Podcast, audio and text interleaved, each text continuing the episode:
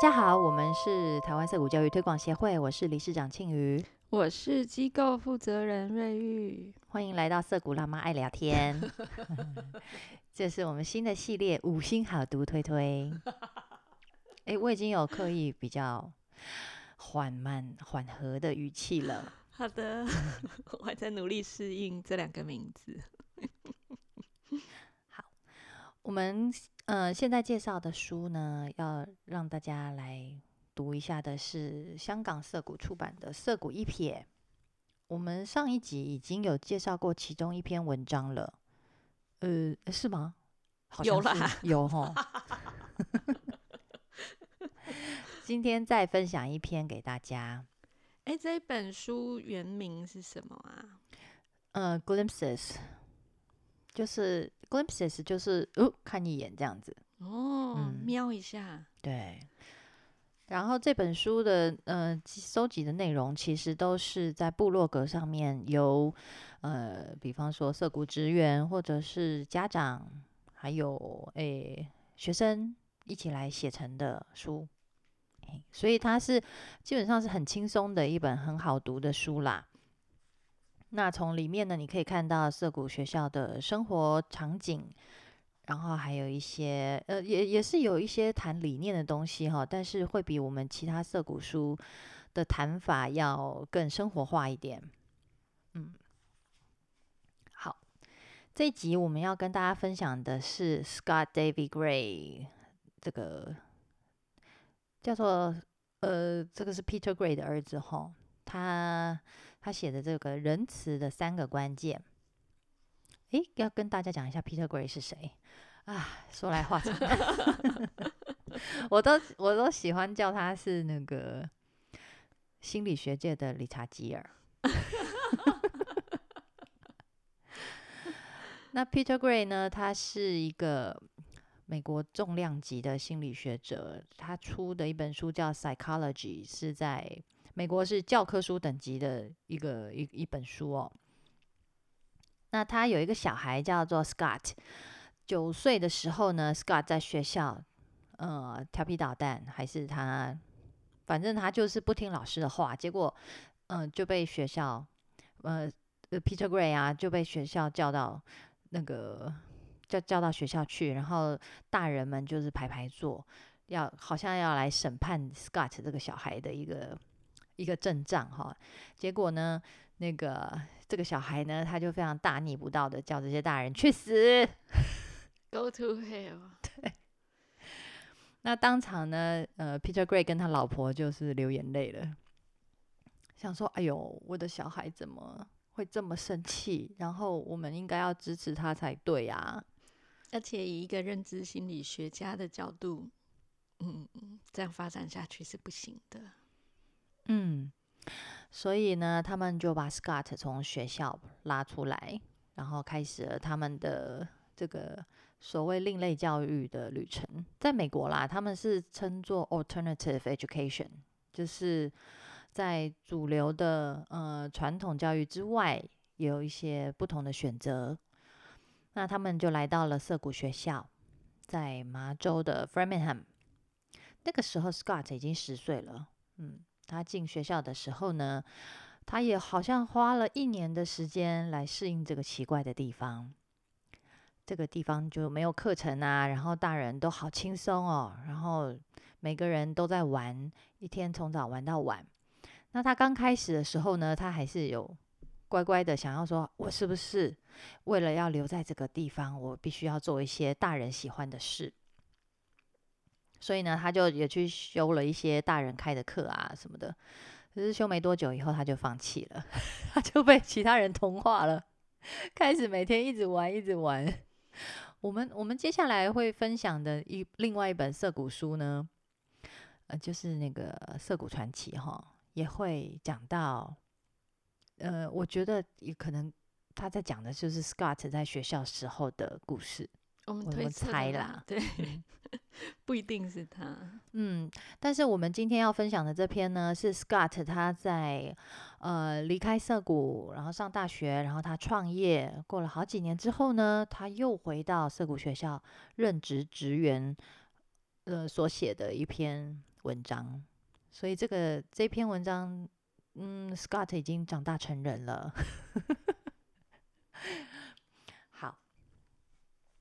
好，我们来念一下这一篇文章的段落。它是在《涩谷一篇》里面的蛮后面的一篇文章，叫做《仁慈的三个关键》。其实最后一篇了啦，哦，真的吗？后面嗯没有了哦。它是压轴哦。哎呀，真是哎，后面还有啊。后记呢？对啊，后记啊，感谢自由。哦，这篇也很重要。对对对，好啦，大家自己买书来看哦。嗯这本书台湾市面买不到，只有跟台湾涩谷买得到。请来找我们买。嗯，好，仁慈的三个关键，青雨要念吗？好涩谷是一个不可思议的地方哦，真的是如此。至少在亲眼见到前，许多人都无法相信，竟然有学校是如此惬意又运作良好。涩谷文化让很多人惊讶的是，校内每个人都非常体贴和尊重他人。比起其他地方，涩谷里会更常听到亲切的话，如谢谢及真诚的问候，也会看见涩谷人衷心互相支持。每年九月新学年开始时，我都特别能感受到这社群多么仁慈。每年开学第一天，仿佛又胜过旧年。学生都很兴奋热烈，可以见到老朋友，和大家叙旧，并重新点燃共同兴趣。但同时也特别兴奋及渴望见到新面孔，不只是表达欢迎和善良，也很主动去认识新同学。好，这是刚开始的开场哈。哎，我们最近台湾涩谷其实也有新同学耶。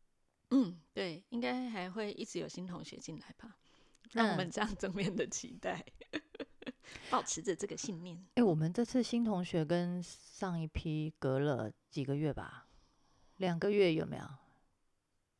差不多，两两个月应该有。真的哈。嗯那瑞玉有觉得大家有这个有像麻州涩谷这样子，嗯、非常兴奋，渴望见到新面孔，表达欢迎和善良吗？因为因为我我是家长嘛，所以我不会在那个涉谷机构当场，只有瑞玉才有见证到。我觉得我对于我们当然是以财务方面来讲，我当然会很希望有足够的同学进来，嗯，这样子学校才能够稳定的营运下去嘛。那小孩呢？小孩对于新同学，对，我觉得小孩对新同学也是非常的期待。然后像他们，我们呃新同学进来之前，我们都会先预告哦，哪一天某一个同学就要加入我们，因为我们的成员进来都要经过校务会议的同意，我们都要先报告这样子。那报告完之后，他们就会很期待啊。到到新同学进来的那一天，小孩一到学校就会先问东问西，那个人来了没？他在哪里？然后他们就好想去偷看他这样子。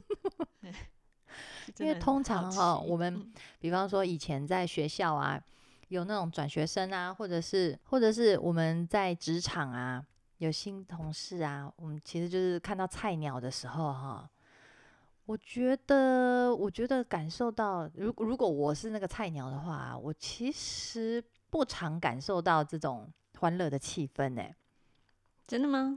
对啊，那如果说大家要找人欺负的话，也通常都是从菜鸟开始哦，被欺负啊，像你在军中，嗯，或者是在监狱 这种比较封闭那种，嗯，举这么极端的例子，我觉得可不可以举个，譬如我们刚到一个新职场，这样就好了。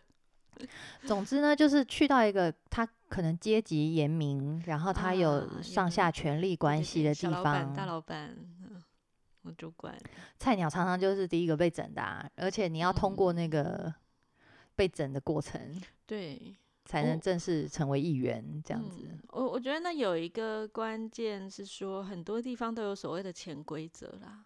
嗯嗯，那这些嗯潜规则是新来的人很难一下子就掌握的。嗯那在社谷里面，也许也有一些这种潜规则或次文化，这种事情到处都有。哦，嗯嗯哪一个位置通常是谁在用啊？哪一个杯子通常是谁的啊？嗯然后谁跟谁哪一个时间通常会做什么事情？这些是大家已经形成的惯例。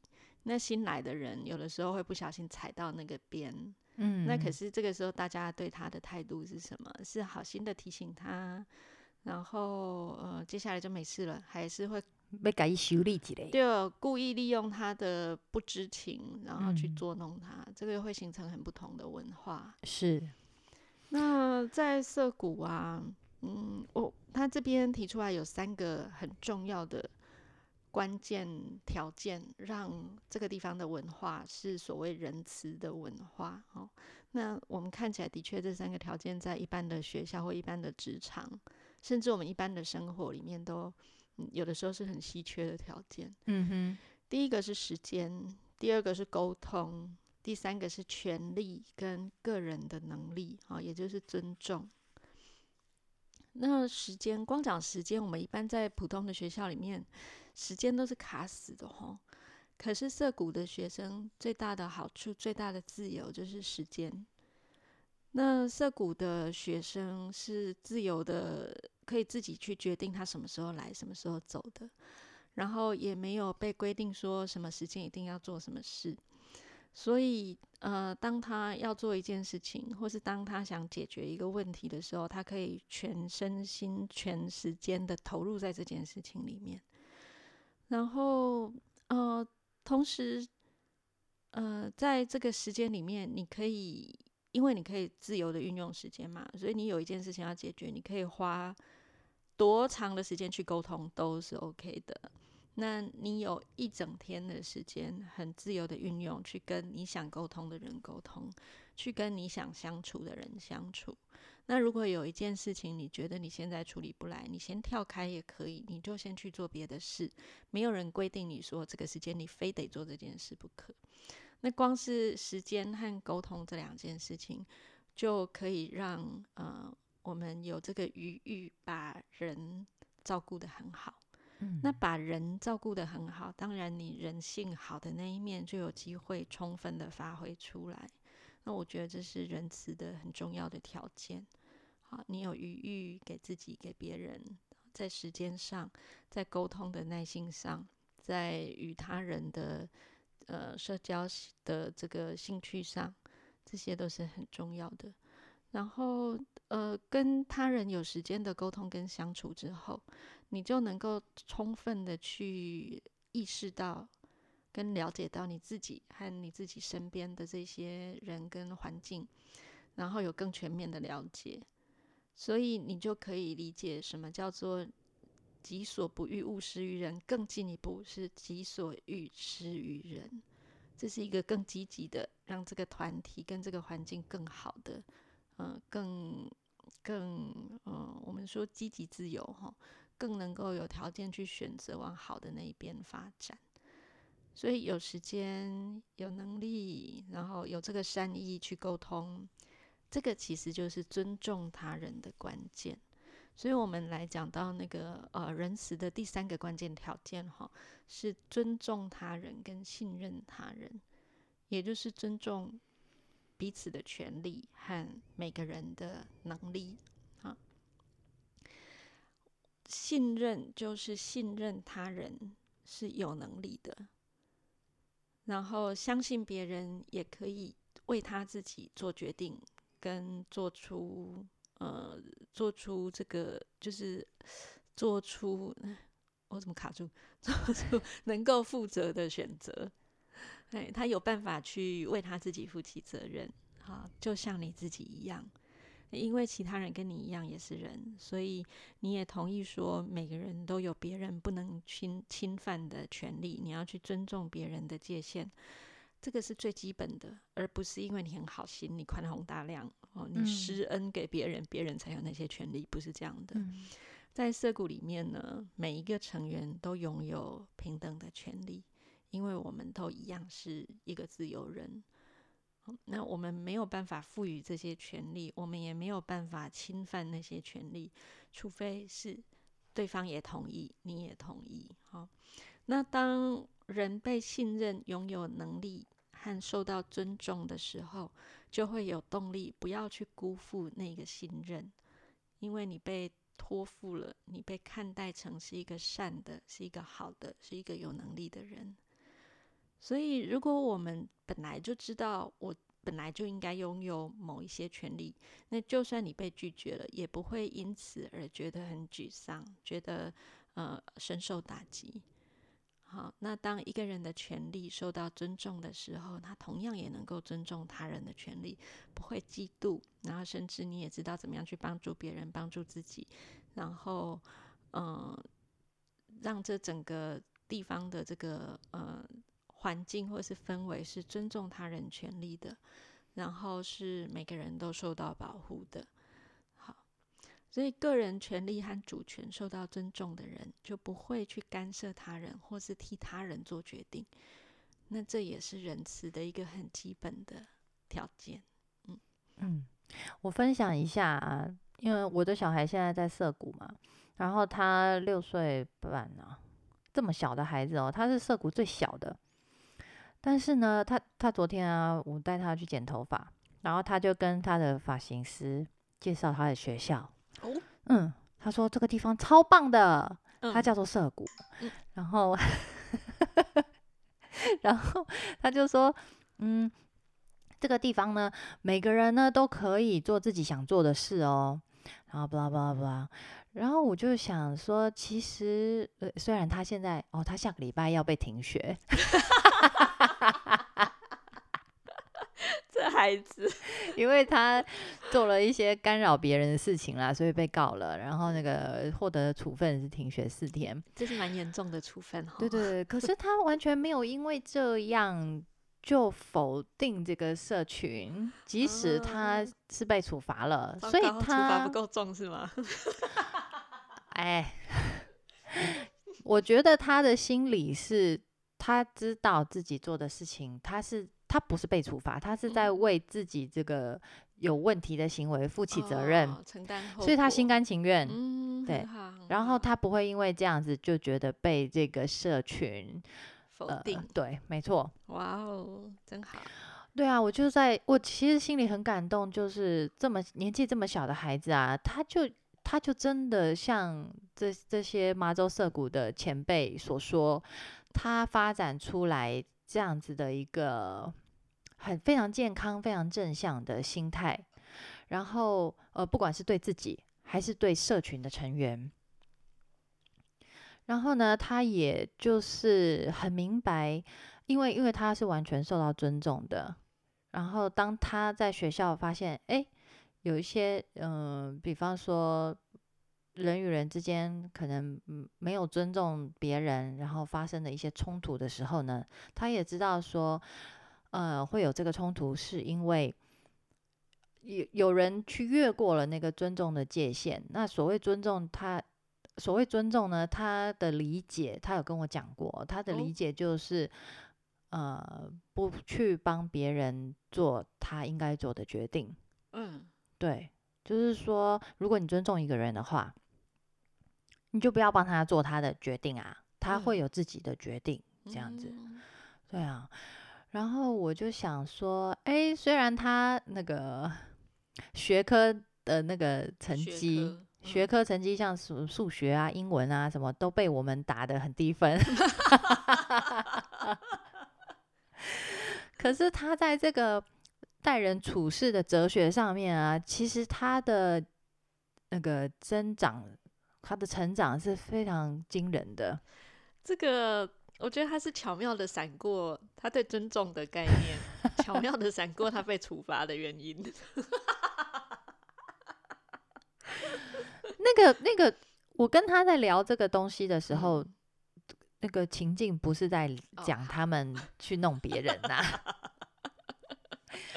也是在一个很放松的一个，比如啊洗澡的时候。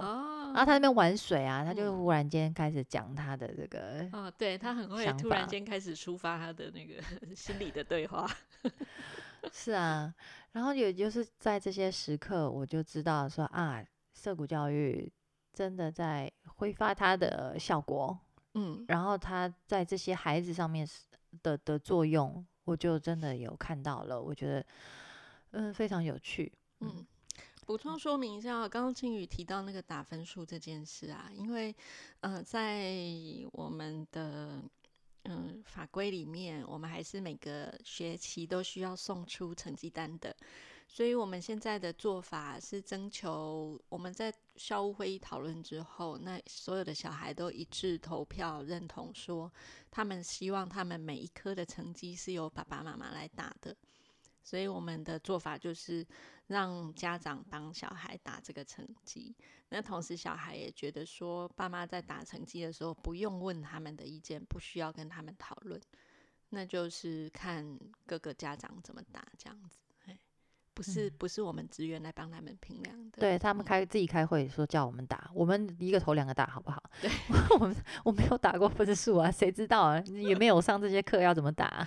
而且我觉得好有趣哦，我以为爸妈们都会很开心的帮小孩打一个几八分，对，然后客气一点九十八分或九十二分好了，结果不是哎，大家 都打很低，大家很务实啊。对我整个收到成绩单很错愕，我想说这个成绩这么低，跟其他 学校的小孩摆在一起可以吗？啊，你就没有在上课，你也没有在考试啊啊！这样子的话，我们就平心而论嘛。对，大家都很诚实的用该小孩跟该年段的那个比较起来是怎么样。不过这对我们来说是无所谓啦，而且小孩也无没有感觉啊，对对，就是说啊这件事情就交给你们做哈，然后他们就不管了。那他们也不是相关的能力不好，他们的确是有这一些学科能力的，只是说嗯没有办法难以测量，对，没有办法什么考试啊打个分数这样子，嗯，对。好，那我们这本书就介绍到这边，下下次啊就换一一本。对，我们下次来介绍《涩谷传奇》吼。好，那我们就啊，今天介绍的这篇文章叫做《仁慈的三个关键》，复习一下。好，仁慈的三个关键就是有时间，然后能够好好的沟通，然后尊重他人的权利和每个人能够为自己负起责任的这个信任感。好，这三个条件会造成。会造就在涩谷里面有这样仁慈的文化。那如果你在别的地方想要你的环境里面，或是想要给孩子这样子培养他成为一个仁慈的人的话，那给他充分的时间，可以照着这个食谱试试看。对，跟他好好沟通，教他怎么样尊重每个人的权利和信任他人。嗯，其实从家里就可以。对，是，嗯，好，希望大家会喜欢这篇文章。好，我们下次见喽，拜拜，拜拜。